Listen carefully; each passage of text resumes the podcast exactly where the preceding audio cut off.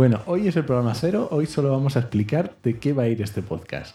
¿Cuánto vamos a estar? ¿15, 20 minutitos? 15, 20. 15, Esperemos, 20 ¿no? minutos. Que si tardamos solo 10, ojalá. Mejor que mejor. ¿no? Ojalá, mejor. Perfecto. Y además, Madre mía, cada 23 día episodios.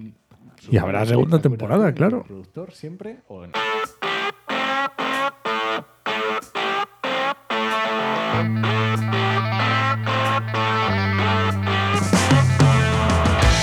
Bienvenidas y bienvenidos a RSC, Rescate sostenible corporativo. tu podcast salvavidas para sobrevivir en la selva de la sostenibilidad sin morir en el intento.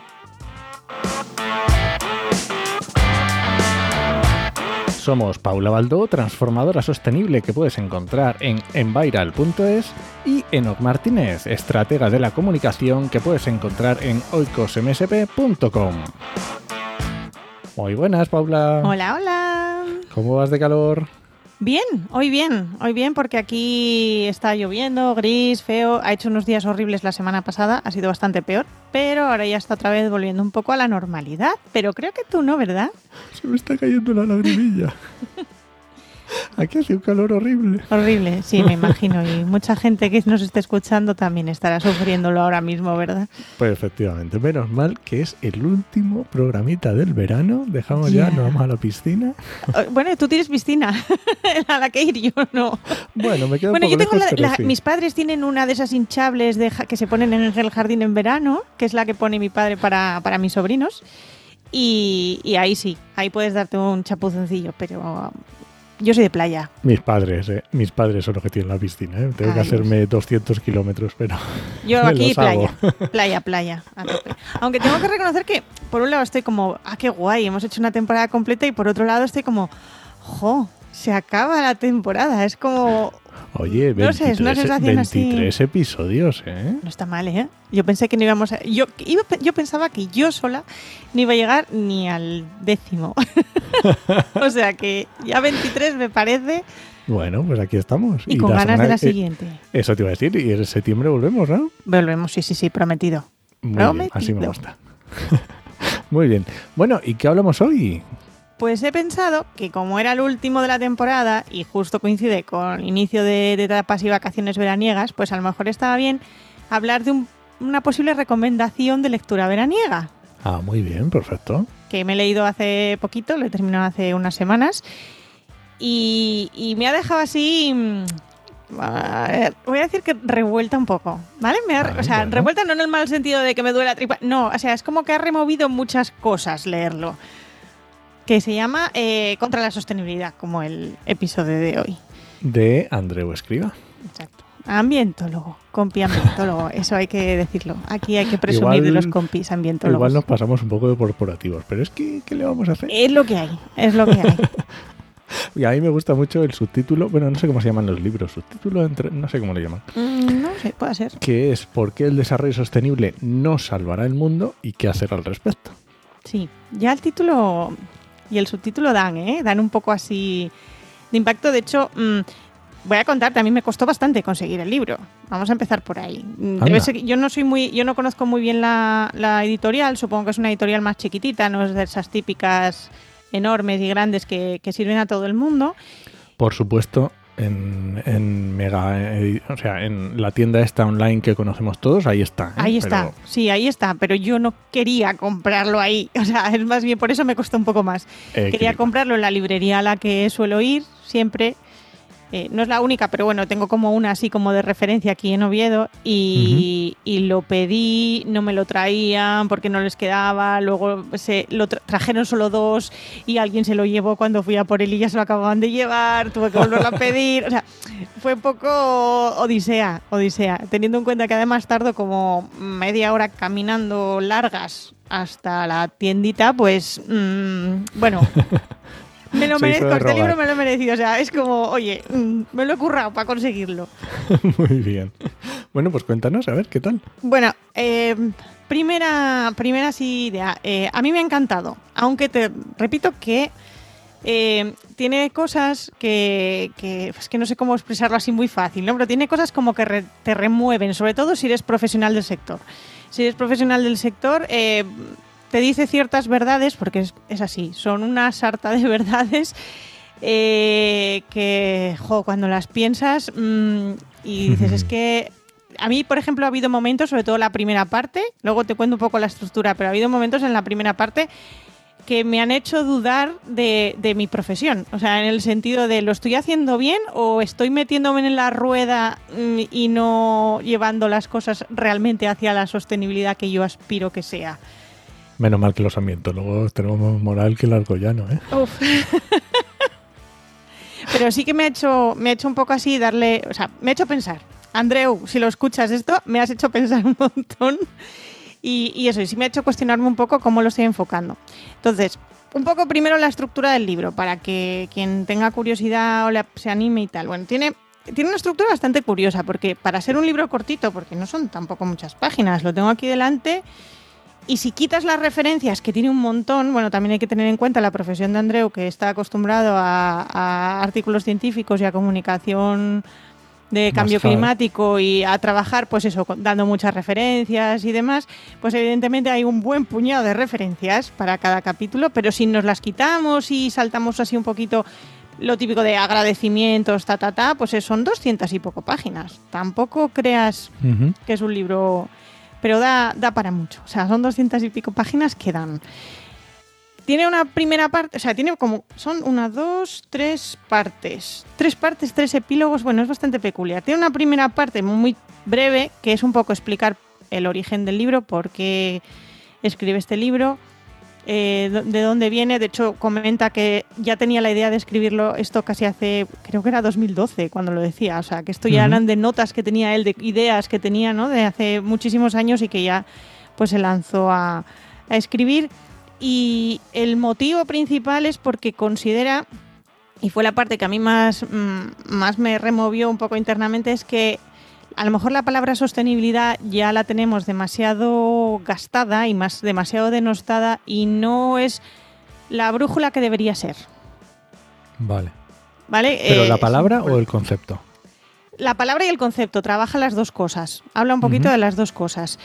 Que tal como se está utilizando y cómo se lleva utilizando, pues a lo mejor mm, habría que plantearse otra forma de enfocarlo y, es un poquito el inicio ¿no? de, todo eso y de ahí el título, el contra la sostenibilidad, un poco pensando cómo, cómo enfocarlo.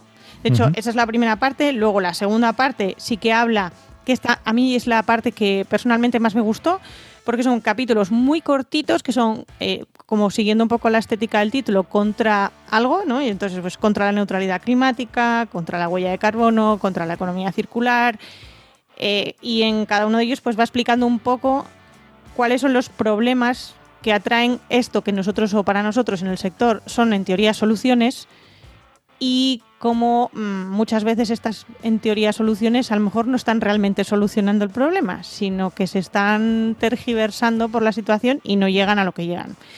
Sí, que una cosa es la idea sobre el papel y luego otra cosa cuando se pone en práctica. cuando se pone en práctica, qué se está haciendo y, y, cómo se está interpretando.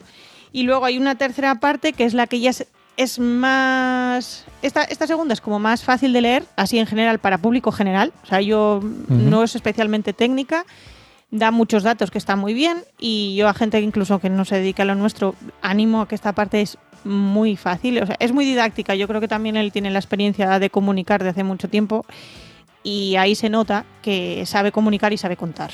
Entonces se lee muy bien.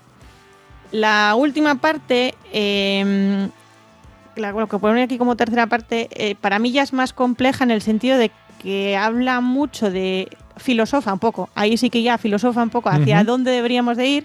Si no usamos la palabra sostenibilidad, ¿qué palabra o palabras deberíamos utilizar?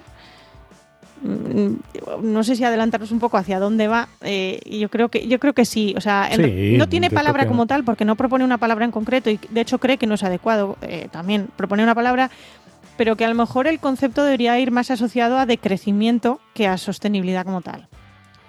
Y vamos enfocado al, al, concepto de decrecimiento y un decrecimiento, pues un decrecimiento social y teniendo en cuenta, pues eso, una transición verdaderamente justa. De hecho, hay un apartado aquí que, que habla precisamente que la transición ecológica a lo mejor no es tan ecológica, tal como se está planteando, y bueno, también tener en cuenta toda la población, todas las situaciones, todas las economías, y, y, un poco eso de crecimiento, distribución de riqueza, ese tipo de cosas. A esa parte es más sesuda, porque filosofa más. Eh, también... Esa es, la que, esa es la que me voy a tener que leer yo. Eh, pues seguramente. Porque a mí lo del decrecimiento mm, a tope con él, pero... Mm, mm, tiene un, enfoque... A ver, a mí, ¿qué es lo que me parece? que a mí... A ver, yo también es cuestión...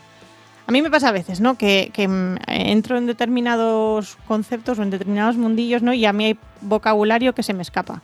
Me pasó y lo recuerdo perfectamente y siempre pongo el mismo ejemplo. Cuando hice hace muchísimos años el curso de formadora ocupacional, em, lo que te explicaban no era complejo, pero tiene su propio vocabulario, la formación y la educación, pues que tienes que entender lo que es una unidad didáctica, tienes que tener, entender lo que son competencias y entonces tienes como un proceso de adaptación hasta que entiendes a qué se refiere todo este vocabulario.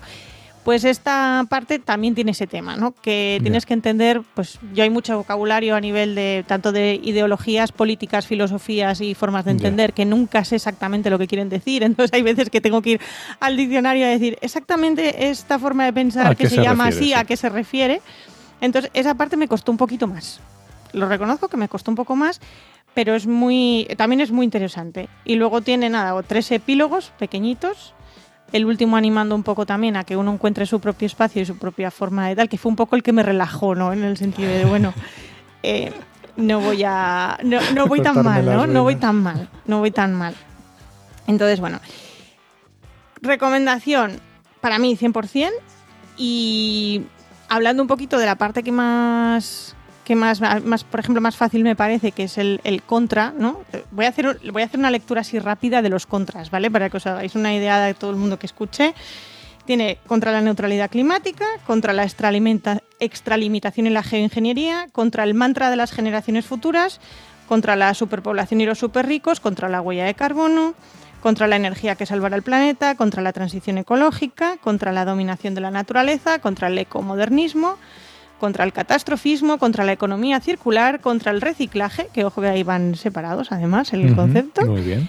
Eh, y contra el coche eléctrico y contra las finanzas sostenibles. Sí, e, escuchándolo, la, sensación que me da es, efectivamente, son como palabras mágicas que se utilizan demasiado y que a lo mejor... Mm, Sí, eh, en algunas cosas, por ejemplo, el de las generaciones futuras un poco también es, eh, por ejemplo, es una crítica que siempre se está poniendo, ¿no? Que las hay que pensar en las generaciones futuras, la propia definición de desarrollo sostenible siempre es de tema de generaciones futuras y como que no nos estamos dando cuenta que no es algo de generaciones futuras, es que es ya de la nuestra. Mm. Y que se pone mucho foco también en eso, los de delante, los que vengan después y, y esto es algo que ya nos afecta a todo el mundo y que hay que ser conscientes de que de que a lo mejor las generaciones futuras no son, o sea, son esta. ¿No? Y va, un poco en esa línea. Eh, la transición ecológica, por ejemplo, la crítica va un poco más hacia que más que una transición ecológica real, ha sido está enfocada en una transición energética. Energética, sí, totalmente. Exclusivamente. Entonces mm. tampoco es y que además se está haciendo, bueno, un poco también hay problemas en, en otras variables. Entonces es un poco esa crítica así al bueno, el de economía circular ahí me dolió un poquito, ¿vale? Yo lo reconozco. Y eso que yo soy consciente que la economía circular no, no es la panacea y yo siempre lo cuento cuando doy formaciones y eso, que, que es una, una herramienta más, es una herramienta más. Pero sí que es verdad que también me dijo alguna cosa que no sabía sobre instituciones en las que yo admiro y a lo mejor mmm, deberías investigar un poco más a quién admiro y eso ha sido un poco como ouch en el corazoncito.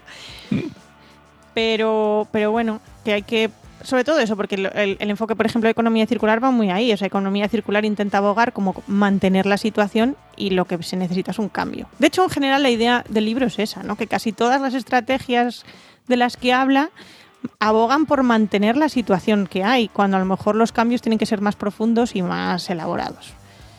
Y no dejarnos en la parte un poco más superficial. Bueno, pero es que el propio concepto de desarrollo sostenible en sí es eso. Claro, eh, de hecho eso es lo que critica precisamente, que como se ha enfocado al desarrollo sostenible y, que ahora además eso, de hecho la parte de atrás lo pone y, lo pone también en, el porqué, ¿no? En plan de que busques la palabra sostenibilidad en Google y qué imágenes te encuentras, cuáles son las fotos de stock que encuentras y que alguna vez lo hemos hablado tú y yo, ¿verdad? Que son todo eh, manos sosteniendo planetas, eh, flechas de reciclaje, mm, bueno, ¿no? cosas que, que se utilizan más como marketing que otra cosa. Entonces, es una, él considera que es como una brújula averiada, ¿no? Ahora mismo la palabra sostenibilidad y el concepto que se tiene que hay que replantearse un poco hacia, hacia dónde ir. Y así más o menos puedo enrollarme un poco más, pero, pero un poco es la, la idea, ¿no? Un poco eso. Reenfocar, cómo reenfocamos esto y, cómo lo hacemos, ¿no? También, pues eso, el ejemplo del coche eléctrico también. O sea, sí, el coche eléctrico ayuda, pero lo ideal a lo mejor es que no hubiese tanto enfoque en el coche eléctrico y si un mayor enfoque a más transporte público, a, a plantear las cosas de otras, de otras formas, como más, más cercanas y más, más fáciles incluso en algunos casos, pero que bueno, también es lo que, lo que yo lo pensaba mientras lo leía, ¿no? Eh, cada sector tiene su lobby y todos quieren ser sostenibles, pero quieren seguir ganando dinero y hacer las cosas como siempre, ¿no? Y entonces mmm, ahí es donde está el problema, ¿no? Que faltan cambios un poco más radicales. Hombre, es que yo creo que, eh, o sea, desde el propio eh, título de nuestro podcast, hablando de, de, de so sostenibilidad corporativa, no conozco empresas que quieran hacer una revolución. Quiero Ya. decir, normalmente las empresas lo que quieren es mm, continuar por el mismo camino o, o aprovechar cambios, pero que no sean muy grandes y que Exacto. se puedan adaptar, porque en una revolución, pues Y, y por eso yo en el negocio me va como me va, como digo yo a veces, porque mi idea siempre fue, desde el principio en Enviral, era ayudar a crear esas revoluciones y generar esas revoluciones, ¿no? Y esos cambios de verdad. Pero sí que es verdad que yo, a ver, me pasa, y hay algún cliente o clienta un poco más valiente y me viene un poco más con más ganas de cambio, ¿no? Y de hacer alguna cosa. Pero luego la realidad se impone y nos encontramos con que, pues que como esa persona no tiene el control 100% de la organización, no puede hacer, por encima no le dejan hacer todos los cambios que deberían hacerse. Eh, los seres humanos seguimos siendo como somos y somos reticentes y al cambio y entonces claro mm, hay miedos hay trabas hay parálisis hay un montón de cosas no y entonces a mí que me encantaría entrar en las empresas y revolucionarlas de arriba abajo y dar la vuelta atrás y, y- y- y- ya está no y da- ponerles la piel del revés a ser posible y hacerlo todo diferente eh, me cuesta más me cuesta más por la, porque la realidad se impone. Entonces Sí que, eh, de hecho, yo esto se lo recomendaría a una lectura a, a profesionales del sector y, sobre todo a, a responsables, ¿no? Cuando hicimos el capítulo ese de los deseos Sí. y tal, eh, es un libro que yo creo que te da una visión de que eh, si realmente eres un CSO que quiere cambiar las cosas, mm, a lo mejor te pincha un poco, ¿no? También como me ha pasado a mí y, y te, te da un poco de, de enfoque. Bueno, pues muy bien, me parece genial la recomendación. Está muy bien, yo, es- de verdad. eh, yo lo leería a poquitos, no sería un libro que me leería así del tirón, porque hay que, hay que asimilar, ¿eh? O sea, hay que asimilar y, y- y, bueno, yo agradezco eso que comentaba antes de las referencias. Hay un montón, muchísimas. Eh, hay muchísima gente, sobre todo en la parte un poquito más de, eso que digo yo, que filosofa un poco más y habla un poco más de, de política, de ideologías, de, de eso, de planteamientos sociales varios, ¿no? Eh, pues hay muchos autores y habla de muchísimos filósofos y pensadores e intelectuales que no conozco. ¿no? Y, y cómo, cómo plantean determinadas ideas que de hecho me he marcado unas cuantas para buscar más información y porque me ha llamado la atención ¿eh? también. O sea, aprend- he aprendido, yo pensaba que iba a aprender menos. Tengo que reconocerlo, ¿no? Porque como es el tema El del sector. del sector, pensé que iba a aprender menos. He aprendido mucho, mucho. Y tengo ahí varias cosas que, que quiero investigar y profundizar y, y hacerme mi propia, mi propia gestión. Porque yo también estoy, eh, coincido en muchas cosas, pero yo creo que no coincido en todas. ¿No? Que eso también está bien. Bueno, pues yo creo que me va a servir para ideas para charcos. O sea que ya para charcos, pues probablemente. De hecho, por eso cuando te lo dije, yo te va a gustar el libro en ese sentido. Porque, porque sí que critica bastantes, bastantes cosas. Sobre todo es eso, es un enfoque a- a lo que estábamos hablando antes, de intentar mantener el status quo que hay, bañándolo de sostenibilidad o poniéndole una patina de sostenibilidad delante, cuando a lo mejor eso, el cambio que necesita el mundo y que necesitamos es bastante más grande. Bueno, pues yo sí, a ver si consigo, mm, audiolibro no creo que esté, pero si consigo alguna herramienta que me lo lea, que me lo pueda escuchar, yo creo que sí que me lo voy a conseguir, porque si no leerlo va a ser complicado. Oye, pues, nada, hay que hablar con Andreu y animarle a que haga el audiolibro. ya está. Ya está, seguro que se anima. Malo será, ¿no? Bueno, ¿lo dejamos entonces por ahí? Yo creo que sí. Yo Lectura veraniega contra la sostenibilidad de Andreu Escribá. Perfecto. Y que a la vuelta nos cuenten si lo han leído. ¿Qué les ha parecido? ¿Qué les ha parecido? Muy bien, pues nada, pues muchas gracias por escucharnos y puedes dejarnos comentarios y sugerencias en podcastidae.com o en tu reproductor preferido. Y ahora no es hasta la semana que viene, es hasta septiembre. hasta después del verano. hasta después del verano. Nos escuchamos.